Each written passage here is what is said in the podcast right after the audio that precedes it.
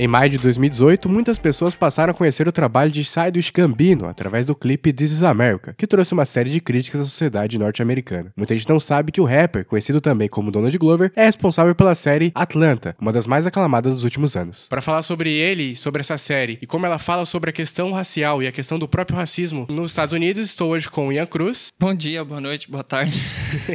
e Caio Costa. Olá, meus queridos, tudo bem? Obrigado pelo convite. Então, só explicando para quem está escutando, esse é o primeiro episódio do Contexto, podcast do Nota Jornal. Nota Jornal é, é, um projeto que é iniciado agora no último dia 11 de junho, que tem a finalidade de abordar alguns temas mais a fundo e sair um pouco da da, da, superfície, realmente abordar e falar um pouco sobre eles. Nos podcasts, como o próprio contexto, a gente vai pegar é, algum item da cultura pop, como o próprio, uma própria série, como Atlanta, ou se fosse um filme também, e ver o outro lado, ou seja, a mensagem que ela quis falar. Eu acho que Atlanta é um bom começo, justamente porque, é, às vezes, pelas metáforas ou por algo assim, o Donald Glover consegue fazer isso muito bem, não é verdade, Ian? Sim, o, o Donald Glover com Atlanta seria muito bem a entretenimento e a crítica uma coisa que eu acho bem interessante do, do Atlanta é que ele faz justamente isso. Ele, pela superfície, ele, ele dá uma metáfora e faz uma, uma coisa que às vezes, se você não tá atento, você não consegue perceber. Mas tá ali bem escondido. Sim, sim. Eu acho que um exemplo legal, acho que um dos episódios mais comentados de Atlanta é justamente o Ban,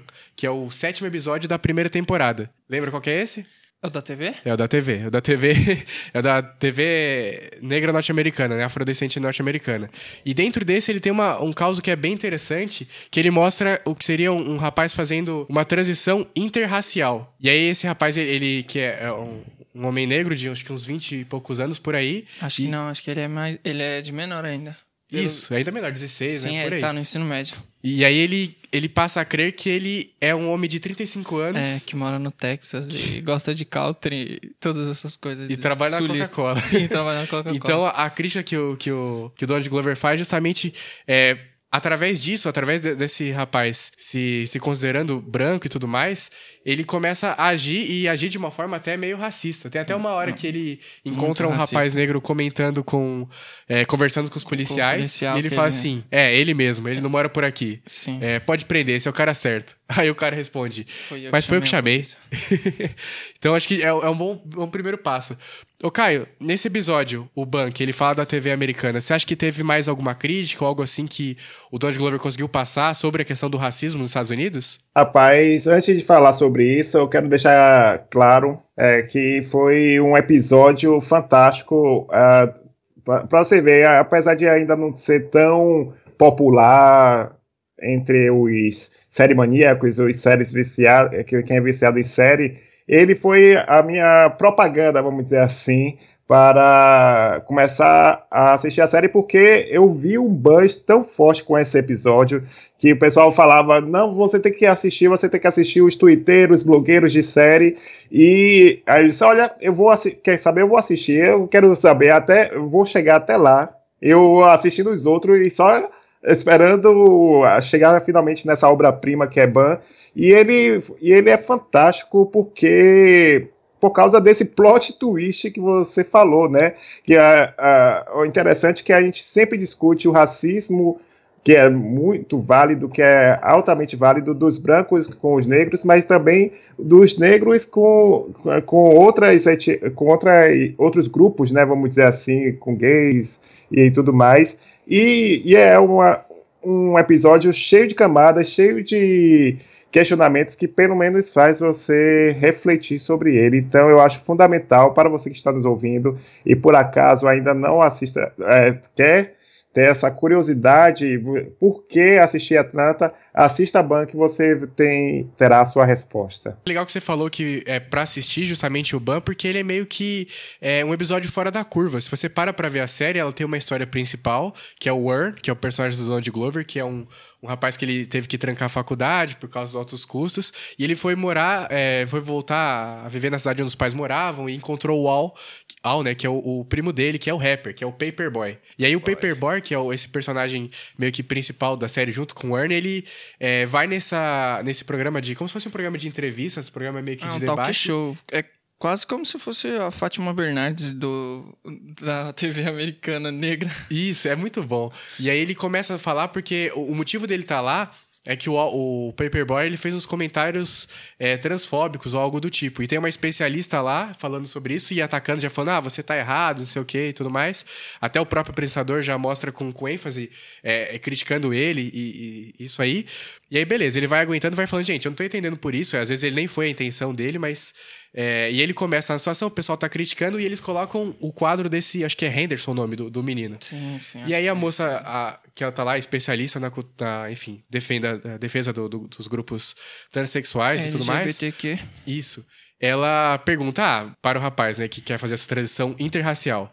Ah, então casos como é, as pessoas que fazem a transição é, sexual, enfim, de, de, de um gênero para outro, é, você também concorda? Ele fala, não, não, muito pelo contrário. E ele começa a atacar totalmente. É algo sim, que, é, que é engraçado porque até uma crítica que eu tava vendo da série falava que é, não é só porque a pessoa é uma minoria que ela vai defender todas as minorias, né? Claro que é, pra gente, às vezes você pensa que isso não, sabe, os negros vão defender os gays ou algo assim, mas não, nesse não. mesmo caso o cara vai lá e ataca, né?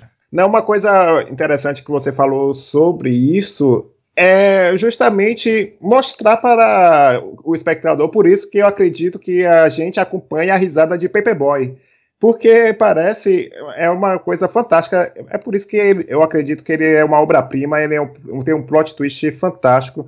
Porque ele lembra, pra, traz para nossa realidade, faz com que a gente, olha, velho, não tem um ser humano puro, totalmente desprovido de preconceitos. A gente é, ainda mais na infância, na adolescência, a gente aprendeu muita questão de preconceito, muito, muitas frases, a gente foi ensinado, eu que sou negro, teve várias, é, vamos dizer assim, verdades, entre aspas, que foram passadas e depois você teve que desconstruir e, e, foi interessante que eles postaram, botaram o cara como se ele fosse um, um, um, santo, né? Vamos dizer assim, um cara, um poço de virtude, e não, e a gente é surpreendido, a gente é trazido para essa realidade de que realmente não, não existe isso, não. E, e, como eu estava ouvindo até um episódio do Mamilos, né?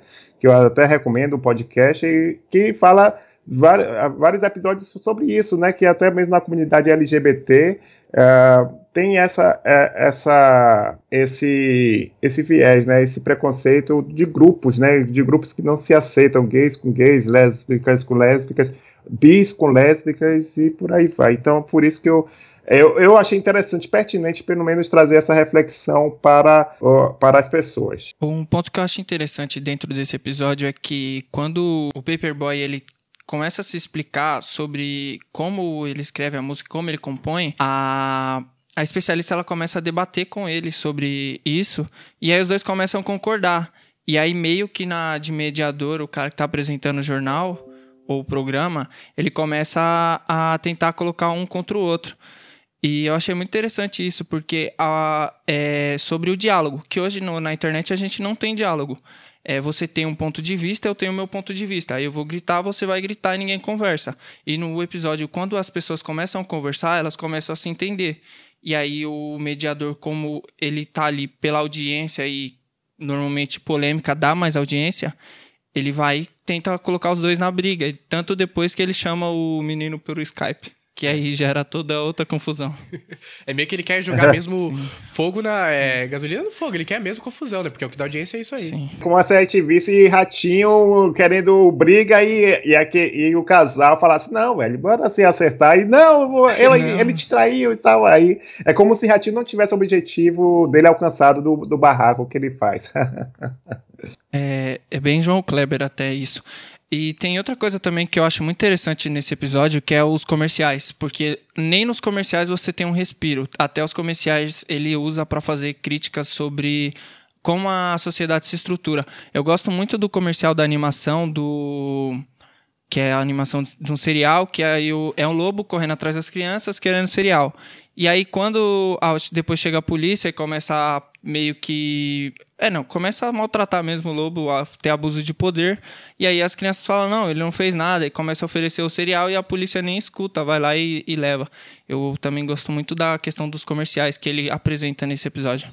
E tem uma crítica aí mesmo, que o lobo poderia ser mesmo a própria população negra, né? Como a gente vê no, no This America, é, tem uma hora que o cara leva um tiro, aí o, o, policial ele, ele só carrega o corpo de qualquer forma e a, a arma tem toda uma tensão, ela é pegada, ela. Então, às vezes, a, a questão é, é muito menos para o valor daquela pessoa e mais, sei lá, vamos manter a, a, a o porte de arma ou algo assim, né? A, a, a pessoa mesmo, a pessoa negra, ela não tem valor nenhum na, na comunidade americana, pelo que parece, né? Pela crítica é, que o Donald faz. É verdade. Ah, só lembrando pegando esse link que você falou, eu me lembrei, e para você ver que ele faz uma ligação mesmo entre episódios.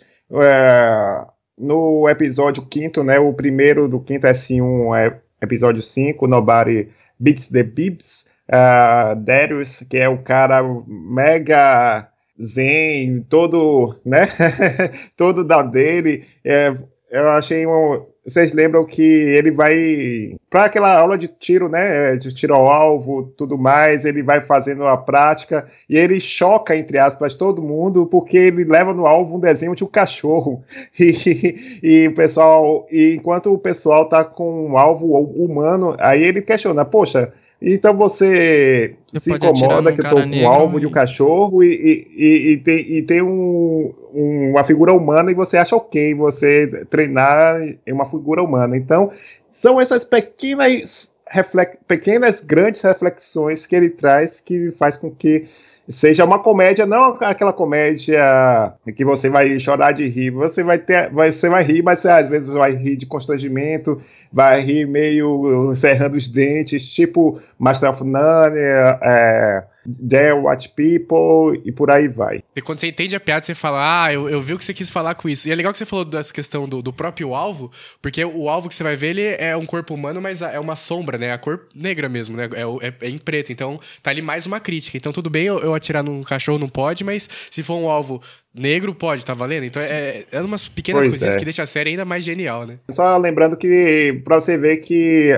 tem um comum, né? O Deus da América, como vocês já falaram, com a, alguns elementos de Atlanta, e é justamente essa coisa de. Lá no clipe teve a questão cuidadosa da, de levar arma e não se ligar tanto com o fim do corpo, né? Que, que enfim, virou cadáver naquele momento.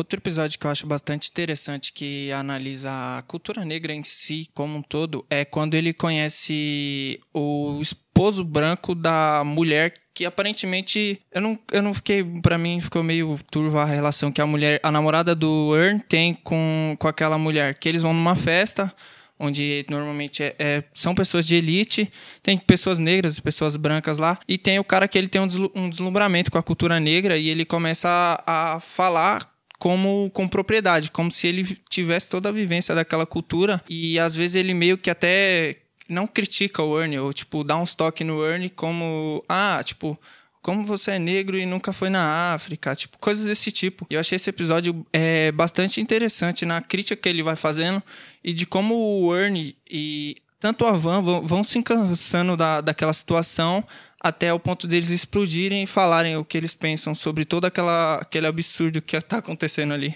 É porque é como se o cara, o cara branco tivesse falando, não, você é negro, mas você faz tal coisa. Tipo, o quão negro você é, né? Vai pra África. Como assim eu vou pra África, sabe? Eu tenho meus problemas aqui onde eu tô vivendo. Então, é que você falou é legal. Eu tava até lendo um perfil do Donald Glover que saiu pela The New Yorker, que ele fala um pouco sobre que às vezes as pessoas querem botar ele numa caixa. Ah, o Donald Glover ele é isso, ou ele faz tal coisa. E aí é meio que é limitante. Então, só porque, sei lá, ele é rapper, ele tem que fazer tal coisa. Só porque ele é negro, ele tem que acreditar em tal coisa. Então, acho que é uma questão também que tava falando que não quer dizer porque a pessoa é negra, como eu já tinha falado antes, que ela vai ter um comportamento tal, tal e tal. E ninguém pode obrigar, né? A sociedade obrigar o negro a fazer coisas que, é, é, mesmo ela acha que são boas, assim, é também racismo. Então, tá mais uma questão de que ele tá falando. O episódio 8 da segunda temporada fala disso quando o Paperboy ele fala que ele quer se manter verdadeiro, que é quando é uma das namoradas dele tá falando lá pra ele entrar nessa de Instagram, de poder ganhar presente das marcas. Ele fala não, que ele quer se manter verdadeiro. O rapper em si, eu acho que tanto aqui quanto lá nos Estados Unidos, não sei, em outras partes do mundo, tem muito isso de se manter verdadeiro, se manter ligado às raízes. E às vezes isso é uma questão de preconceito mesmo, que eu, eu já vi o MC falar bem assim, que quando ele começou a ganhar mais dinheiro e investir mais na carreira dele, tipo, começou a surgir, tipo, comentários, ah, não sei o que, ah, você ama tanto a favela e você tá deixando a favela. E aí ele fez até um comparativo com, com o cantor sertanejo, que o cantor sertanejo, ele, ele ganha dinheiro, ele não fica a vida inteira plantando tomate, o rapper não. Ele tem que ganhar dinheiro e ficar a vida inteira lá na favela. Porque se, se eles deixar a favela, quem vai ficar cuidando da favela? É como se ele não tivesse espaço para crescer, é né? Ele tem que ficar sempre limitado ali à, à pobreza, porque senão ele não é real, ele nunca vai representar sim, completamente. É, eu lembrando dessa parte aí, eu também chegou uma conclusão assim, ela falando, ah, você tem que postar muito no Instagram e, e tudo mais. E teve um cara que falou, poxa, velho, você é, é famoso, rapper, você não tem um carro? Aí, aí, você, aí eu parei para pensar, rapaz, é mesmo, fica, tem tantas exigências, tantos requisitos para famoso, porque famoso obrigatoriamente tem que ter um carro, tem que ter uma mansão, tem que ostentar né, uma vida que muitas vezes não é nem aquela que ele quer, mas por causa da profissão, por causa do rapper, precisa de cordão. Aquele clichê, estereótipo, né? Aquele estereótipo de rapper. E às vezes o cara só quer se, se tornar. É, é viver a vida dele, né? Ele não pode, ele tem que viver na, de acordo com o que a sociedade acha dele, né? Mesmo quando ele atinge o sucesso, ele tem que ser o que as pessoas estão esperando que ele seja, ele não pode ser verdadeiro nele mesmo, né? Sim, é nesse, nessa questão é. que, ele, que o Caio até falou, que é quando ele encontra os três moleques lá, que os caras até furtam ele. É, e ele sai na mão com, com eles. Que o, o moleque vê, ah, tipo, você tá estourando na rádio, mas por que, que você anda a pé? Você não tá ganhando dinheiro? Tem muito dessa questão, no, não só no rapper em si, mas em qualquer pessoa. Quando você vira famoso, as pessoas estão sempre esperando que você. Não, você não basta ser, ser famoso, você tem que parecer famoso. Uhum. Você tem que manter um status ali. É, você tem que lembrar. Eu lembrei agora de um caso muito bom sobre como a sociedade já faz um preconceito, né? Já desenha mais ou menos o seu estilo de vida apenas pelo que você mostra, transmite, né? Eu fui para uma festa de uma amiga é, formatura e tudo mais. Aí teve um cara lá que foi de camiseta, todo tatuado, e o pessoal é, foi oferecer. Alguém foi pegar a cerveja, veio com duas copas e já foi entregando para ele, né? Aí ele disse: Eu não bebo. Aí, to, aí, todo mundo meio que ficou chocado. Como assim você não bebe? Aí, aí ele deu um suspiro. Aí, é, eu tenho que explicar que eu sou todo, todo, todo tatuado, mas eu não, não não uso drogas, não bebo cerveja, sou um cara tranquilão. Então, é, a, aquilo ali me abriu a mente. Eu digo, rapaz, a gente já aqui, ó, já desenhando todo o comportamento de vida do cara e o cara totalmente derruba o estereótipo, derrubou o estereótipo na frente da gente de uma forma inacreditável. Então, é, tem essas reflexões que Atlanta traz e que é, é por isso que eu tô, incentivo também no Twitter, no grupo de WhatsApp. Olha, já está na Netflix e eu reforço aqui para essa lembrança. Vamos torcer para que a Netflix eh, disponibilize a segunda temporada o mais rápido possível. Mas a primeira já está lá e às vezes está em alta, né? Tem uma, uns dois dias que ficou em alta para mim. Então tomara que fique em alta para você e para você começar. E, e, fica a dica, né? Pra quando você quiser recomendar Atlanta, diga que está na Netflix. É, e faz diferença. Uma coisa que você falou da Netflix, se as pessoas veem que a série não tá lá, muita gente desiste, nem Sim. corre atrás, né? Tem, tem no, na própria Fox, se eu não me engano. Ele... Ah, é bem provável que tenha no serviço de streaming da Fox a segunda temporada já. Teve uma declaração dele interessante agora sobre a terceira temporada, que ele falou que ele as temporadas elas vão acompanhando os álbuns do Kanye West as ideias dos álbuns do Kanye West. E agora o pessoal tá em, em alta, até porque o terceiro álbum do Kanye West é um dos melhores álbuns dele. Aí ficou essa expectativa aí. Você falou do Kanye lá. West, uma coisa que é bem interessante. que ele deu uma guinada bem a começar a falar umas besteiras no Twitter, inclusive é, elogiando um pessoal que é meio racista, né? E, assim, não concordando com isso, claro, mas eu vi muita gente da comunidade, eh, pessoal da internet, eh, pessoas brancas falando, ah, ele como negro, ele não pode falar tal coisa. E é novamente o que a gente falou antes, tipo, o cara, porque ele é negro, ele não pode ter uma opinião tal. Ele tem que seguir tal coisa, tal coisa, tal coisa, né? Então volta pro começo. Tipo, se o cara é negro, ele tem que seguir um, pacote de, de comportamentos, ele não pode fugir isso, senão ele vai ser menos negro. Se ele vai, sei lá, tá treinando a comunidade ou algo assim.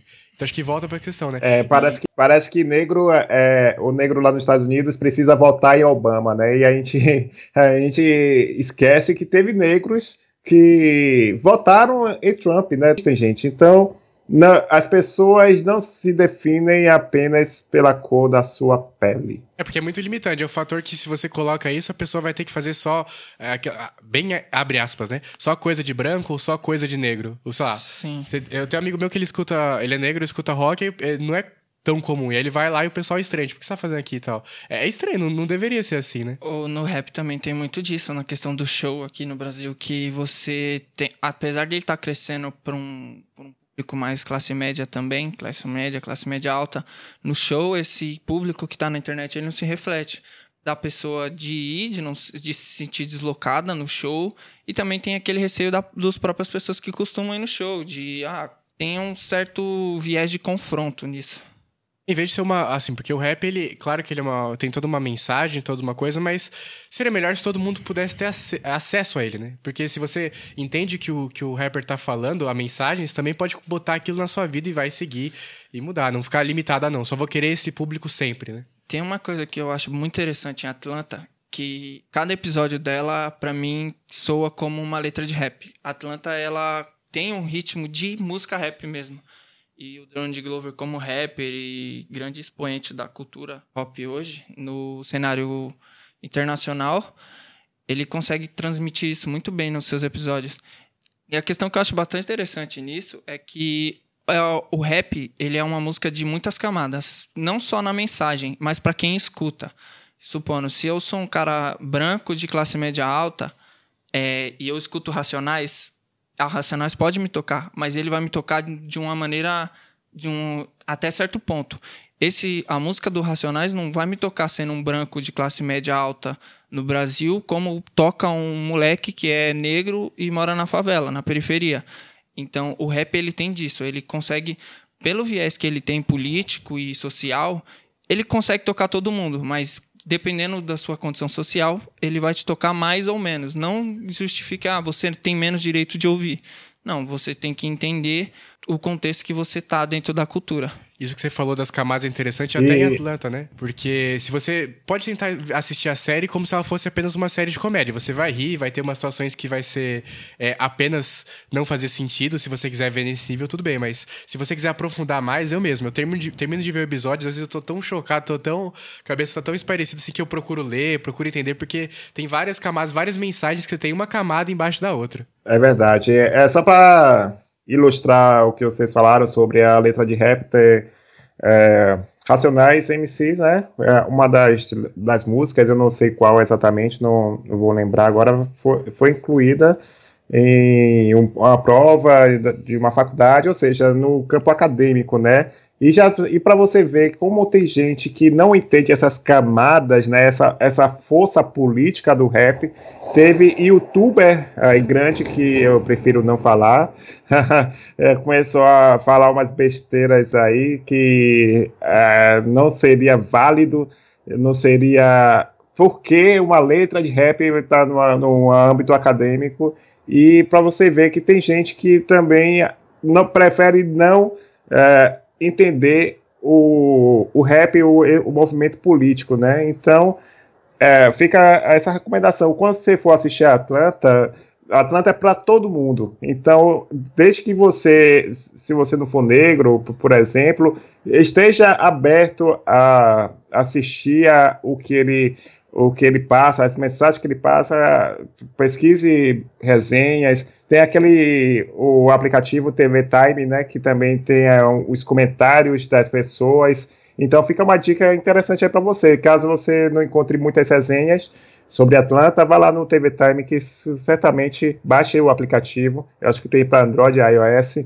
É interessante para você ver os debates, as opiniões das pessoas e isso vai complementar a sua experiência. É legal também que você falou, porque essa questão de estar aberto para todo mundo, o próprio Donald Glover falou que o público mais comum da série é 50% da comunidade negra e 50% da comunidade branca, né? Então tá aberto realmente para as pessoas poderem é, entender aquilo. Ele fala que a série é uma forma das pessoas, é, pessoas da comunidade branca, mesmo que por alguns minutos, 20 minutos da semana, por exemplo, é, é, possam sentir o racismo, né? Então é, é, é uma experiência. Você pega alguns episódios, você sente na pele do Donald Glover, por exemplo, o ótimo episódio da, da nota de 100, que ele tá com uma nota de 100 dólares e ele tenta passar ela pra frente em vários lugares e ele não consegue. Que é uma coisa que se fosse um cara branco e tudo mais, ele, ele ia fazer isso rapidamente, né? É, o referente ao disco do Racionais é o Sobrevivendo no Inferno, que entrou na, na lista de obrigatórios para leitura da Unicamp. E agora falando sobre o que você falou da, do episódio da nota de 100, eu acho muito interessante esse episódio porque, assim, é, o Donald, apesar dele ter 100 reais, ele, não, ele nunca é, tem a questão da postura, que o, o Al fala para ele depois, que é não, não basta você estar tá com, só com 100 dólares, você sendo um cara negro pra usufruir da cidade, eles vão continuar te esnobando. Você tem que parecer um cara que tem 100 dólares. É outra coisa que tem muito na cultura hip hop em si e também para os negros, que é uma questão de você estar tá sempre sim, tendo que se impor e demonstrando que você pode fazer as coisas. Porque no, no primeiro momento que você dá uma baixada na sua, na sua postura, é o momento que eles vão te atacar. Essa questão da, da própria questão é, da roupa ou da aparência, acho que um episódio que. Fubu complementa, complementa muito bem isso. Sim, esse episódio Fubu, é, acho que o penúltimo dessa segunda temporada, para mim foi um espetáculo quando eu fui entender o que ele tava querendo falar, né? Só para poder situar. É, mostra a vida do Earn e do, do Paperboy quando eles eram mais novos. O Earn tá com a mãe dele no, numa loja de conveniência ou, ou, algo do tipo e ele compra uma camiseta do Fubo. Acho que é um jogador de futebol americano ou algo do tipo. acho que é uma marca em si. Isso, é, é a marca, né? É, é, é a camisa a marca... é estilo futebol americano. Isso, isso, isso. E ele vai lá na escola no dia seguinte com essa, com essa camiseta. E aí tem outro rapaz, outro colega de classe dele, tá com a mesma camiseta, assim, o mesmo modelo, só que elas são diferentes. Por quê? Que uma delas é falsa. E aí começa a, essa história e toda a trama do episódio é em volta de qual das duas tá falsa. E aí a que tiver falsa, o cara vai sofrer bullying. Porque não basta ele, ele tá com a camisa lá, tem que ser necessariamente verdadeira, porque senão naquele ambiente ele não vai ser incluso. A galera não vai aceitar ele, ele tem que passar uma boa impressão. E ele tá com uma roupa falsa, por exemplo, não passa. É, não bastava a camisa ser bonita, ela tinha que ser original, porque no primeiro momento antes do garoto chegar com a camisa igual a dele, todo mundo acha a camisa super da hora, super descolada. Só que no momento que o moleque chega, Aí fica toda essa desconfiança. A camisa ela não deixou de ser bonita, só que ela começa a perder o valor. E também tem até a questão das meninas, porque tem a menina que ele gosta, que tem a hora que ela está passando lá o, o bilhetinho, e aí ele, ela, a menina pergunta: "Ah, sua camisa não é, é a camisa, sua camisa original mesmo?" Aí ele fala assim. Aí volta o bilhetinho: "Você tem certeza?" Porque ela não gosta de andar com fudidos, que é no caso a palavra que Vou falar. É o termo acadêmico correto. É. é, mas a, a, e interessante que Donald entrega uma. É fantástico. É, é, é eu sei que a gente tá, estou me repetindo muito, mas é incrível porque você acha que vai assistir um episódio finalmente, quem sabe dar umas risadas, ou porque né, você vê, poxa, é a infância deles, vai ter alguma situação interessante da escola? Não, porque tem que lembrar que a escola, querendo ou não, para todo mundo, para muita gente, né, só tirando talvez um pequeno, pequeno grupo que não sofre bullying de jeito nenhum, né, seria, por exemplo, o capitão do time, vamos dizer assim, quem joga futebol. É, ou alguns poucos modelos de pessoas, vamos dizer assim, que sofrem bullying e, e, eu acredito que quem assiste esse episódio, além de, do plot inicial, principal, né?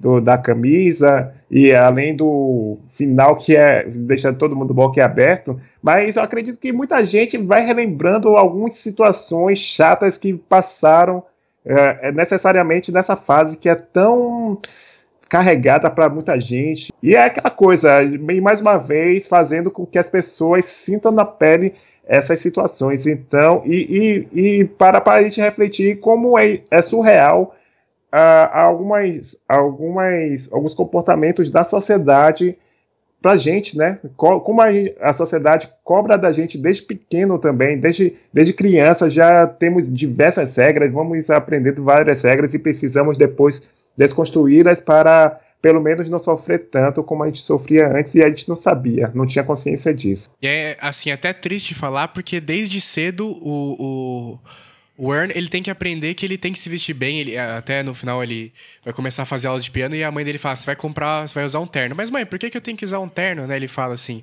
você tem que causar uma boa impressão, porque uma boa primeira impressão é tudo. E assim, nesse caso. Vocês também só têm uma chance de causar uma boa primeira impressão. Exatamente. Isso vai, assim, se a gente até pegar. É, vi na internet, eu tava vendo um caso desse que é, o rapaz ele aprendeu que desde cedo, se ele visse um policial, ele, em hipótese alguma, ele podia correr. Porque ele era negro e por conta disso, sei lá, a pessoa podia achar que ele estava roubando. Então, é, quando você nasce numa cultura em que não tem isso, numa cultura que é, é, menor o racismo, ou você é mesmo branco, você não sabe que você nunca vai passar por uma situação como essa, é uma coisa que é chocante. Eu, quando fiquei sabendo disso, eu fiquei. Sabe, uma criança tem que aprender que ela tem que fazer várias coisas para ela não levar um tiro da polícia, por exemplo. Ou pro coleguinha não, não acusar ela de estar roubando ela.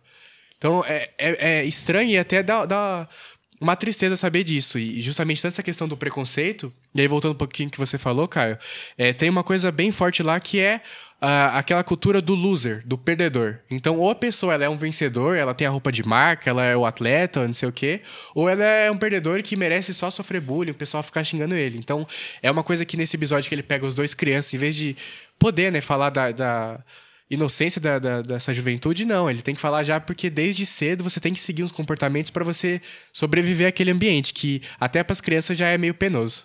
É, só trazendo rapidinho essa. Voltando essa questão da, de se vestir, do negro se vestir bem, de ter algum comportamento para justamente não ser ferido, não ser.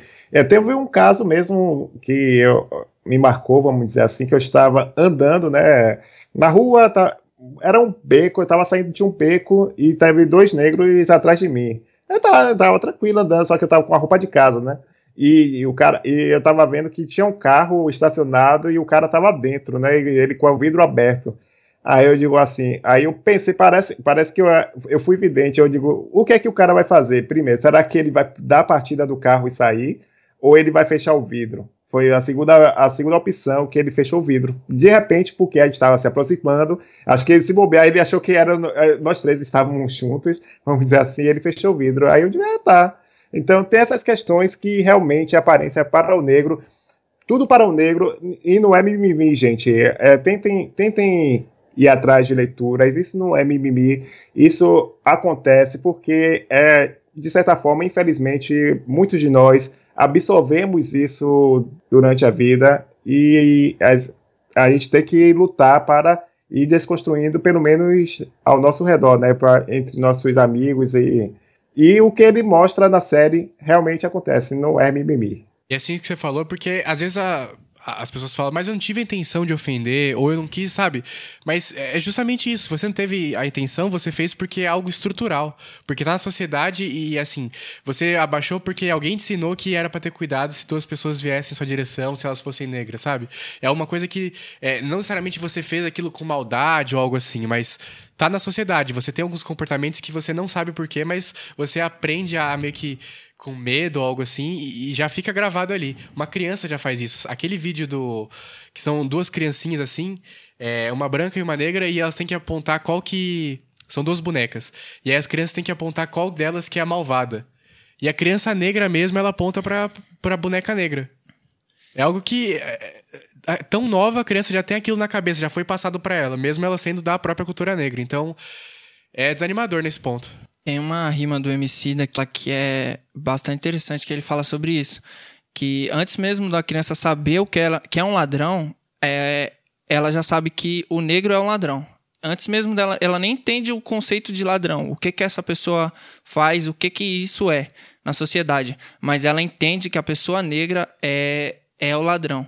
Então, isso é bastante latente. E esse episódio em si, para mim, ele é um dos mais tristes assim da série, mais carregados, porque tem toda a questão do outro menino, tem a questão do, do Ernie e na, na, na pressão que ele tem de sempre estar tá ali lutando na escola, porque dá todo um ambiente de escola que você pensa que vai ser ou não, esse vai ser um dos episódios mais leves da série, mas não, pelo contrário, ele é um dos mais pesados, na forma como ele aprofunda o bullying, a questão de como a, o negro ele tem que se portar desde cedo na sociedade, é, esse é, para mim, um dos episódios mais reflexivos da sociedade como um todo e também um dos mais pesados na sua curta história.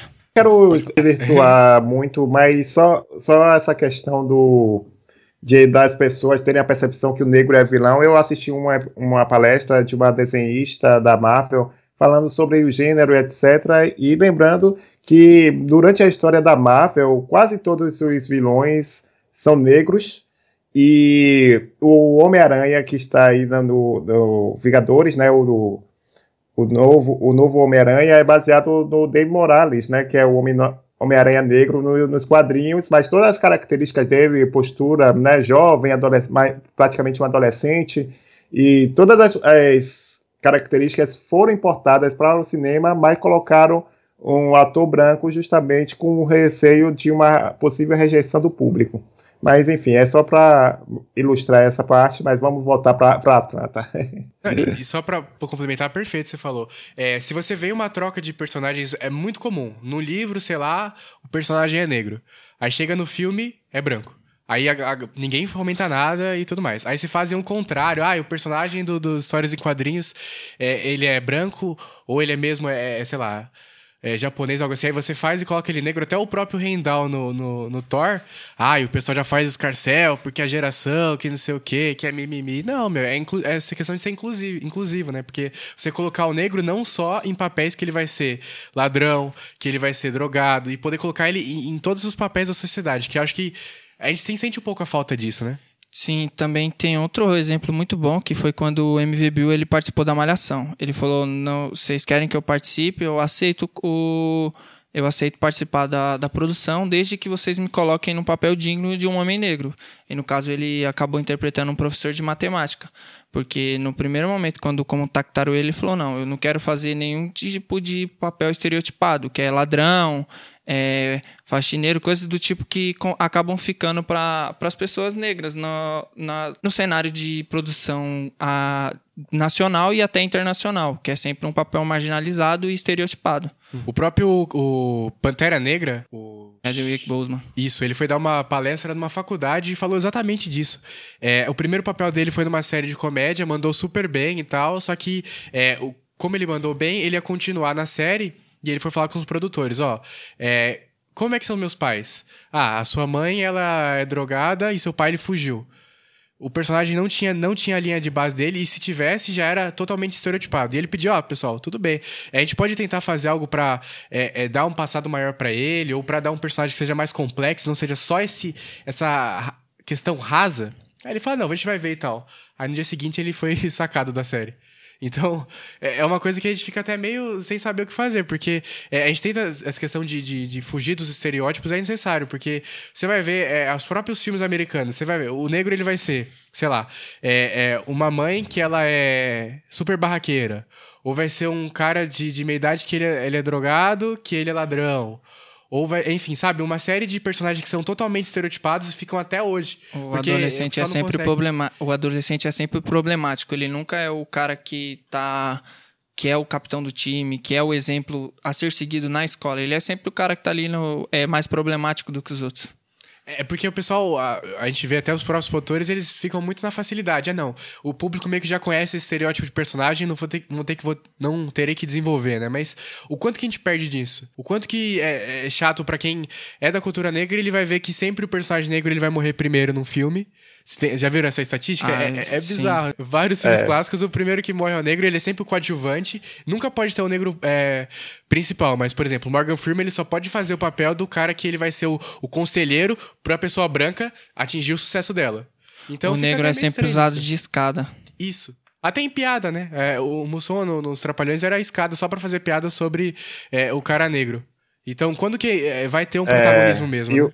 E o, pró e o próprio Corra fez um sucesso fantástico, eu acredito, por causa daquele final maravilhoso que todos os negros sabem como foi um sentimento da, de minutos, segundos antes da revelação de quem está, chegaria ali para ajudar o, o protagonista. E eu acho interessante que Atlanta, acho que Donald Glover fez uma homenagem a, a Corra, de certa forma, em duas partes na segunda temporada, que foi a obra-prima, eu acho. Eu, Ban é fantástico, mas Ted Perkins, para mim, eu, eu, fico sempre reverenciando, eu fico chocado sempre que lembro, eu, eu me arrepio aqui, sempre que eu lembro de Ted Perkins, justamente com Darius, né, que participou de, de Corra. tem elementos ali que você de terror, de suspense que ele faz e o Woods, né, que é Paperboy lá na floresta, também tem alguns elementos é, que de, do filme de Jordan Peele. Então eu acredito que Glover deu uma, fez uma homenagem fantástica à, à Corra, pelo, pelo menos nesses elementos. O que, é que vocês acham? Você acha que, que foi por aí mesmo? Eu acho que muito provavelmente, muito porque, se não me engano, a cena de abertura, uma das primeiras cenas de Corra, tem uma música do, do Donald Glover, né? Do Shinji Gambino. Então tá muito perto ali. É, se não me engano, eles são amigos. Não sei exatamente qual a proximidade deles, mas tem uma coisa a ver sim. E, cara, o, o Third Perkins para mim foi o episódio que eu, eu, parei e eu deixei o computador de lado, eu, eu fiquei refletindo por um bom tempo para poder digerir, assim, de tão. É, é, é denso no sentido de ter várias camadas e ele pega e joga aquilo na sua cara. É uma pedrada mesmo. Você fica, caraca, meu, o que, o que acabou de acontecer comigo nesse episódio? Que ele foge um pouco da expectativa, mas. É, é, e é muito bom nisso. Ele é basicamente, em vez de ser uma série de comédia, por um episódio é um filme de suspense, um filme de terror. Ele faz um terror psicológico muito bom esse episódio.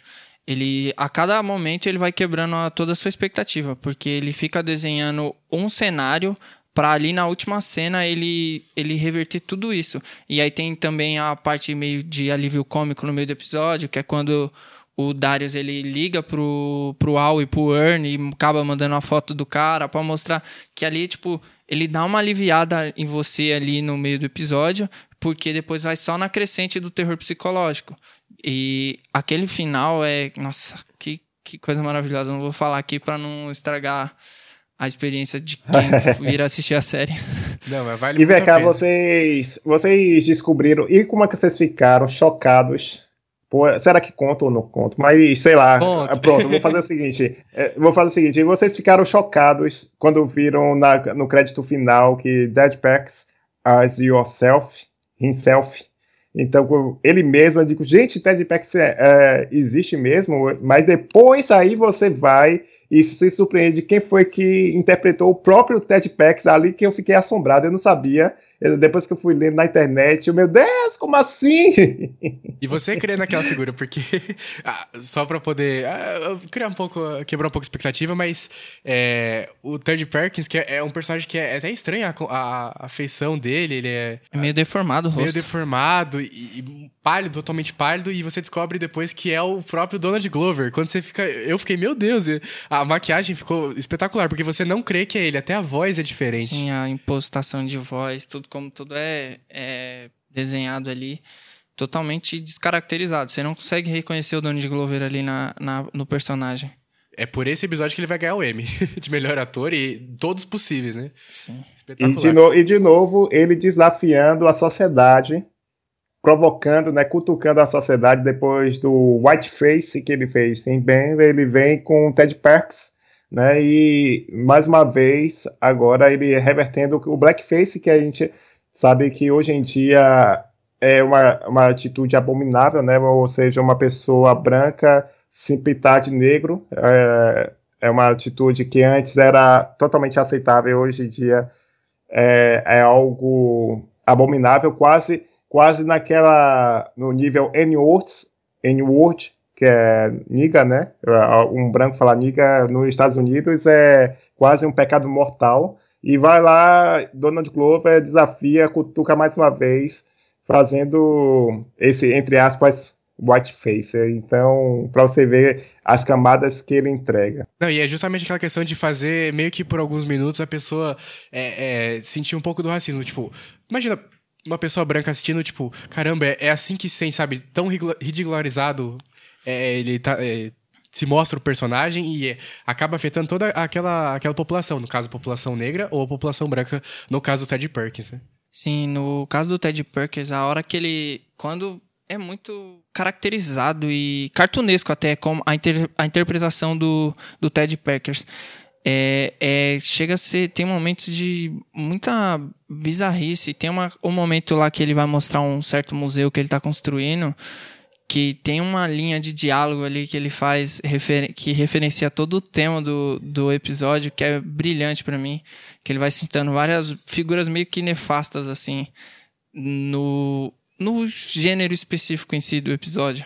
Que eu achei aquela linha brilhante, porque é, é um humor classudo. Ele pega uma coisa que normalmente seria totalmente errada e, e consegue colocar aquilo de uma maneira leve e suave. Que você não dá aquela gargalhada, mas você dá aquele sorrisinho de canto de boca referente a, ao que o ao que o personagem, que o personagem, não, que o ator quis passar para você na, na mensagem ali. Não, e é genial porque ele não, o, o Don Glover ele nunca busca o riso fácil, sei lá é, um cara caindo, pode ser um humor físico ou uma piadinha que não, ele vai lá e, e, é na sutileza. Essa questão eu vou até falar aqui, que ele fala, ah, vou, tô criando um museu em homenagem aos grandes pais. Aí ele fala, o pai do Michael Jackson, o pai da, das irmãs Serena Williams, Williams, o pai do, do, do Tiger, Tiger Woods. Woods. Então só pra... E o próprio pai dele, que é uma figura parecida com esses caras que foram citados. É, não, e é totalmente, você vê, é, é loucura, assim, de tão bom, e, e, é uma coisa que não tem um, uma, um zoom na cara do, do, do Darius ou dele pra você poder perceber que é hora de rir, não tem não é uma piada de, de sitcom que você vai ter as risadas do, do próprio público, não. Se você pegar, você vai rir, se não é apenas uma situação comum, então vai muito nessa questão de, é certeiro, quem pegar isso vai ficar tipo, nossa, genial. E aí quem não, não, não entender esse, essa linha vai continuar normalmente, acho que a genialidade do Donald Glover tá nesses pequenos detalhes que fazem a série ser tão espetacular como é. E lembrando que essa segunda temporada tem o subtítulo Robin Season, né? Então a temporada da roubalheira. Então tem três momentos que deixa claro que ele que os, os protagonistas são roubados, né?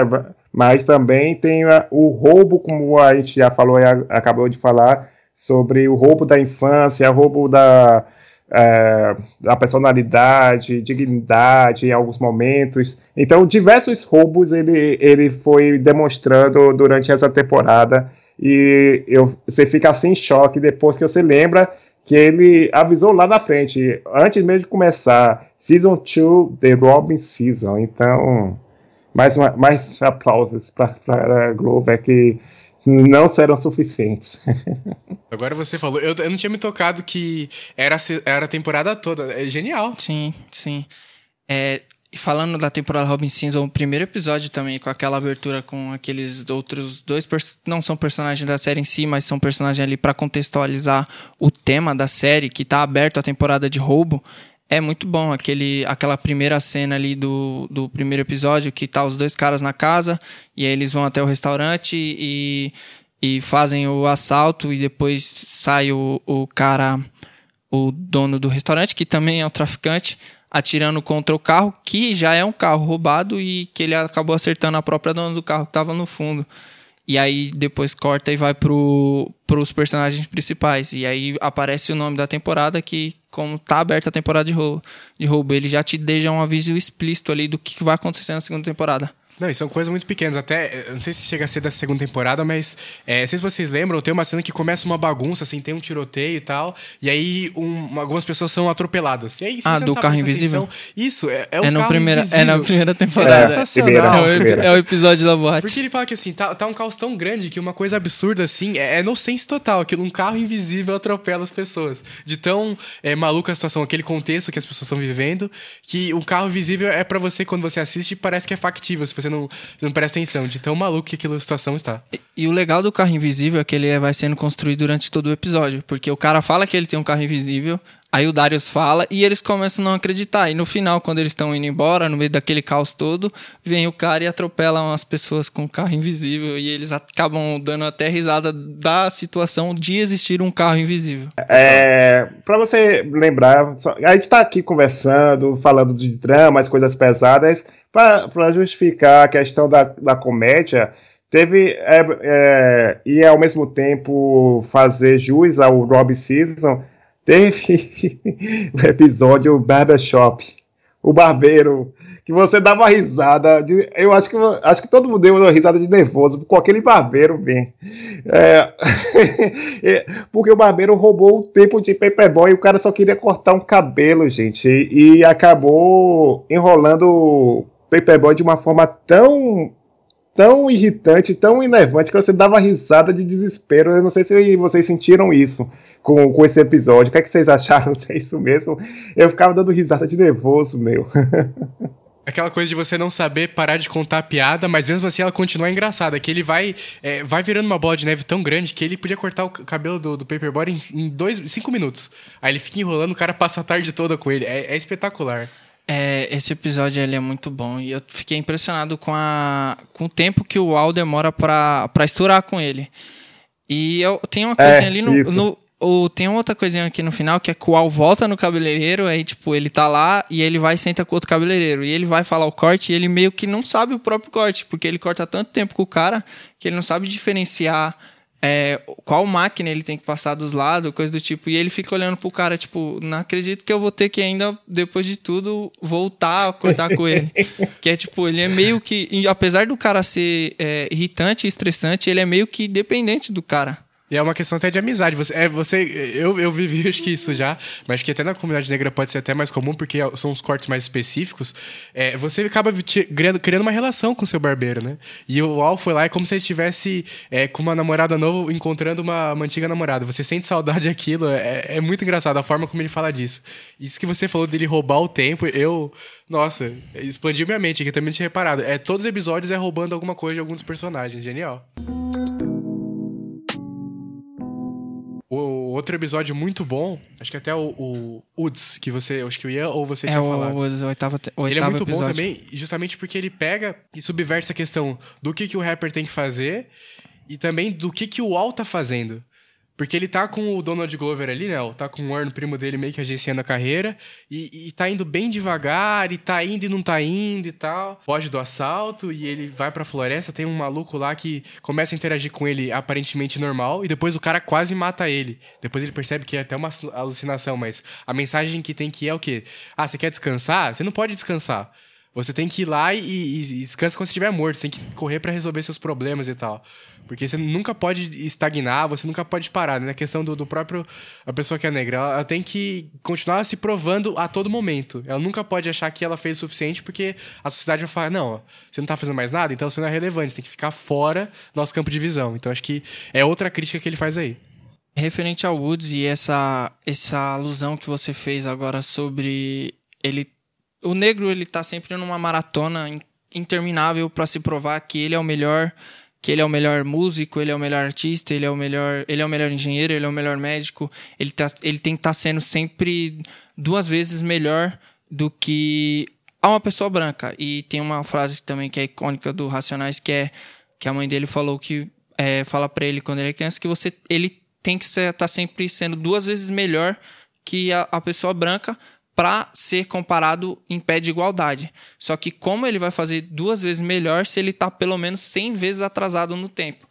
E o, o Al nesse episódio e também em outros episódios que vai abordando isso, é tipo, ele fica nessa nessa constante, tipo, tanto ele quanto o Ernie, que eles estão ali dando o máximo deles, mas ainda assim tá sempre faltando alguma coisa. Sempre que eles parece que eles vão engrenar, a, mostra a, aparece uma coisa uma pessoa em uma situação melhor ou coisa do tipo que mostra não vocês ainda podem fazer mais vocês têm que fazer mais vocês têm que ser melhor.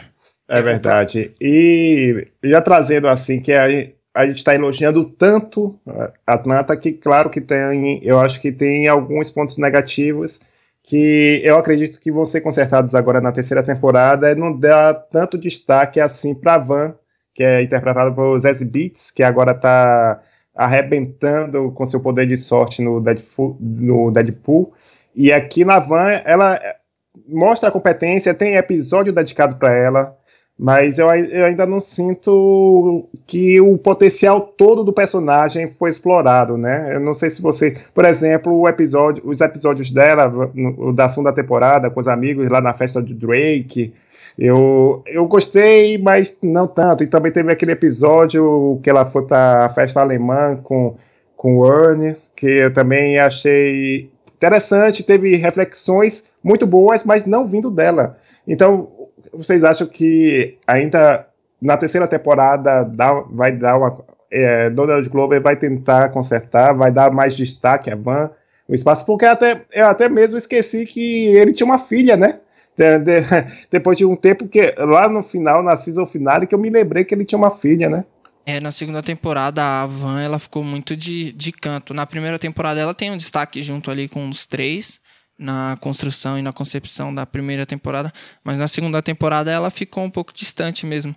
Eu acho que eu achei um ponto fraco sim, porque eu gosto muito dos episódios que ela tá envolvida na primeira temporada, mas eh, eu acho que foi acho que meio que proposital um pouco o do, ela tá um pouco alheia na série, mais para refletir a questão do Ernie com a vida que ele tá levando, que ainda assim, tipo, apesar da série ela meio que desconectar ali e mostrar ponto de vista tanto do Darius quanto da Van e também do Paperboy, o Ernie ele ainda é o personagem principal.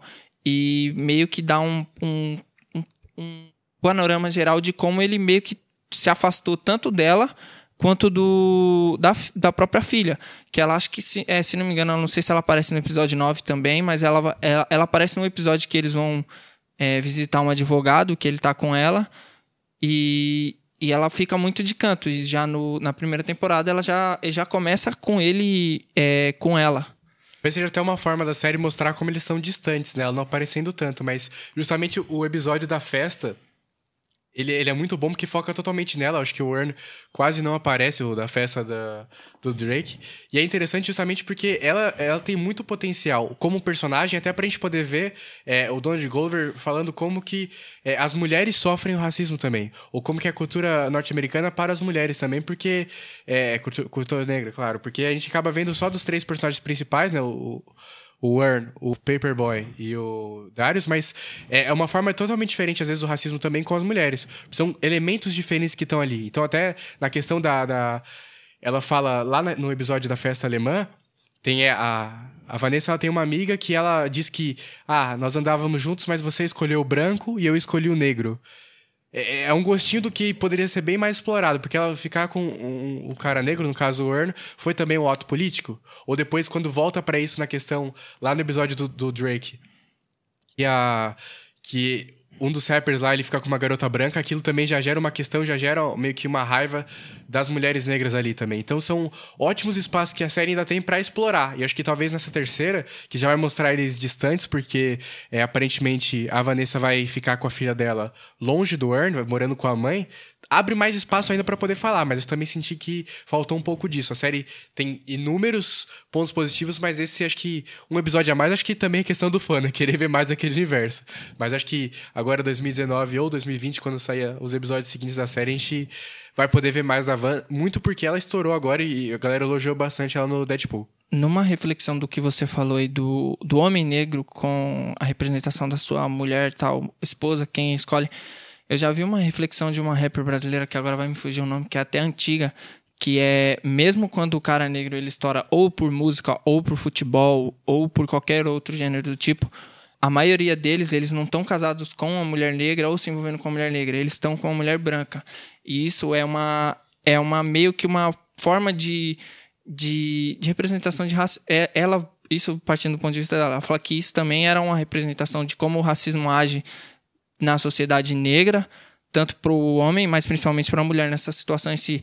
Porque quando ele está ali com uma modelo branca de olho azul, é mais um troféu que ele tem. Ela, aquela mulher, ela não só, tipo, é, tá numa representação de ser, tipo, o amor da vida dele, coisa do tipo, mas ela também fica como mais um troféu para ele, que apesar de tudo, ele ser um neguinho de favela, ele conseguiu conquistar a, a patricinha dele, ele conseguiu vencer também por isso. E aí, não ser... necessariamente ele viu isso, mas é a forma como a sociedade Sim, enxerga, né? como a sociedade enxerga. É, e, e, o que eu falei que a, as reflexões não vêm dela foi justamente de uma personagem, de uma coadjuvante, lembro, traduzindo, né, expondo a solidão da mulher negra, né? Então, como as mulheres negras, infelizmente, é, são discriminadas duplamente, né, em relação ao homem negro, por ser mulher e por ser negra e por ter essa situação que vocês falaram. Eu vi, eu também não vou é, lembrar onde foi. Eu vi isso foi uma conversa que eu vi troca de tweets que tem uma pesquisa onde mais de 90% dos jogadores têm esposas brancas, né, principalmente jogadores da seleção brasileira, que botaram alguns jogadores, vários jogadores da seleção que aí, inclusive, a, a atual seleção é formada por quase toda, todos negros e eles, quase, todas, quase todos eles têm essa questão. Então, é, a questão é as pessoas que se sentem negras, são negras ainda fisicamente, mas socialmente eles não é, sofrem mais o preconceito por ser negro, porque a, eles, entre aspas, olha, gente, olha só, entre aspas, viu, embranqueceram, entre aspas mesmo, aos olhos das pessoas por eles se tornarem ricos, vamos dizer assim. Mas, enfim, é, são essas pinceladas que para você ver como as, as camadas são complexas abordadas em Atlanta. Não, é sensacional. Só voltando um pouquinho pro que Ian falou, é, tem muito isso que, que. O negro ele tem que ser realmente muito melhor, tem que ser realmente, né? A, a questão que as pessoas veem. Nesse último episódio da temporada tem o, o, próprio advogado, que o Earn, que ele é um cara negro, ele. O Earn não, o Paperboy, que é um cara negro, ele fala assim: Ah, não me venha com esses advogados aqui, negros, no caso, ele querendo falar. É, arranja um judeu pra mim. Como se o cara, por ser judeu, claro, branco ele, ele vai ser melhor por conta disso. Então, é, dentro da própria comunidade, você tem que estar tá com um cara branco ali do lado pra, tipo, meio que validar você, né? E tem a questão nesse, ainda nesse mesmo episódio da questão do advogado, que é quando eles vão lá resolver a questão do passaporte do Darius, que é numa empresa de judeu. E aí ele pergunta pro cara lá que, que atende, que ele até indica o primo dele como advogado de entretenimento, que ele é muito bom. E ele pergunta, tipo, ainda fala pro cara, sem medo de ser racista, é, você acha que tem um advogado negro tão bom quanto seu primo? E ele fala que, que sim, é possível que ter um advogado tão bom quanto ele, só que na questão da, da área de atuação é a questão dos contatos. E como o, aquele o cara judeu, ele, o pai dele já é advogado, que ele tá numa firma de advocacia desde que ele nasceu, é, ele, ele vai ter mais contatos que o, que o advogado negro não porque ele é melhor, mas é só porque, numa questão social, ele já largou na frente do, do advogado negro. Então, o advogado negro ele tem que correr duas vezes mais para conseguir é, ajudar o próprio cliente, ajudar a si mesmo na sua carreira. Isso do advogado, até o próprio Ware, no papel de, de empresário, ele recebe isso tá? No final fica um clima meio que talvez o Paperboy fosse demitir ele, e aí é, ele acaba é, esquecendo de jogar uma arma fora, um outro episódio colocado, e fica na mochila dele na hora do aeroporto. E aí o Warren vai lá e coloca na. Na mochila do rapper. Na mochila do, do empresário. Não, ele coloca na do rapper e o rapper passa pra do empresário dele. Isso, isso. E a, porque o empresário do, do rapper é branco. E aí o cara. Enfim, o o Warren consegue passar, eles vão todos estão no avião e aí no avião descobre que o cara, né, o advogado, ele ficou para trás. O empresário. Isso, isso, e o empresário branco, né? E aí o Paper Brown fala assim: é, é, é, mais ou menos isso que eu quero. Você não pode esperar que as pessoas é, te deem as coisas na mão. Você sabe que a gente tem que correr atrás, não sei o quê. Justamente, tipo, tem que ter uma malandragem, porque o sistema ele vai te jogar para trás ali. E se você bobear, ninguém vai ligar para você. Você tem que realmente fazer tudo que for possível meio que para você sobreviver, né? Cada dia é uma batalha. Então, mais uma questão do racismo aí que, que a Atlanta falou muito bem. E lembrando que isso aí foi, vamos dizer assim, por, por enquanto, o ponto alto da evolução dos personagens, né? E, por exemplo, na primeira temporada, até mesmo na primeira, é, nessa primeira, no primeiro episódio dessa temporada, quem im imaginaria que Earl teria coragem de fazer essa atitude, né? De tomar essa atitude logo, porque ele era muito passivo e principalmente quando ele tomou porrada daquele cara chato, o segurança, o, o, o o amigo deles, que depois se tornou uma espécie de segurança. Oh, meu Deus, rapaz, o cara era é, muito chato e ver é, Earn tomando porrada daquele cara foi, foi doloroso. Mas enfim, então, desde. Eu, eu acredito que desde essa porrada que ele tomou, ele meio que. Poxa, preciso começar a me movimentar. E começou, e todas essas experiências que eles foram tendo é, mudaram significativamente, pelo menos, a, o, o, trio de personagens, né? É, tomando já como impulso, como você fala, da, da briga que tem no episódio da faculdade, que é que eles vão pra faculdade para fazer um show e meio que acontece um monte de desventuras em série. Que tem a confusão do Paperboy com a garota que era muito fã dele, que queria ficar com ele, e ele tá conversando com outra garota que tá produzindo um artigo científico na faculdade sobre ele, e ela meio que fica com ciúmes, joga o joga bebida nele, e aí o, o, esse amigo deles que tá servindo como advogado vai lá e empurra a menina da escada e depois eles acabam fugindo e chega no, acho que no ponto alto das cenas de humor para mim, que é a hora que eles estão na que eles chegam lá e os caras são brancos, que são é, sulistas tem uma bandeira dos confederados na casa e chamam o Paperboy, o Ernie, o Darius e o outro, o amigo, pra ir pra, pra casa deles. Eles estão meio que fazendo ali na, na república deles, que é. Como é mesmo? Irmandade, eles estão fazendo as prendas ali para adicionar os novos membros. E aí tem aquela a cena que tá o Ernie e o, e o Al sentados no sofá conversando com, com um dos membros, que ele começa a falar das, é, das influências dele no rap ali, e começa a falar como se ele fosse totalmente atuante na cultura negra, e a bandeira dos confederados bem explícita atrás, e o Al e o Ernie se segurando muito para não dar uma risada, e também com a cena com uns 12 caras pelados, e depois ele coloca os caras para dançar uma música de rap. Eu acho tudo. Essa, ela faz uma crítica muito profunda nessa cena, mas também é uma cena muito cômica, muito engraçada. É, absurdo.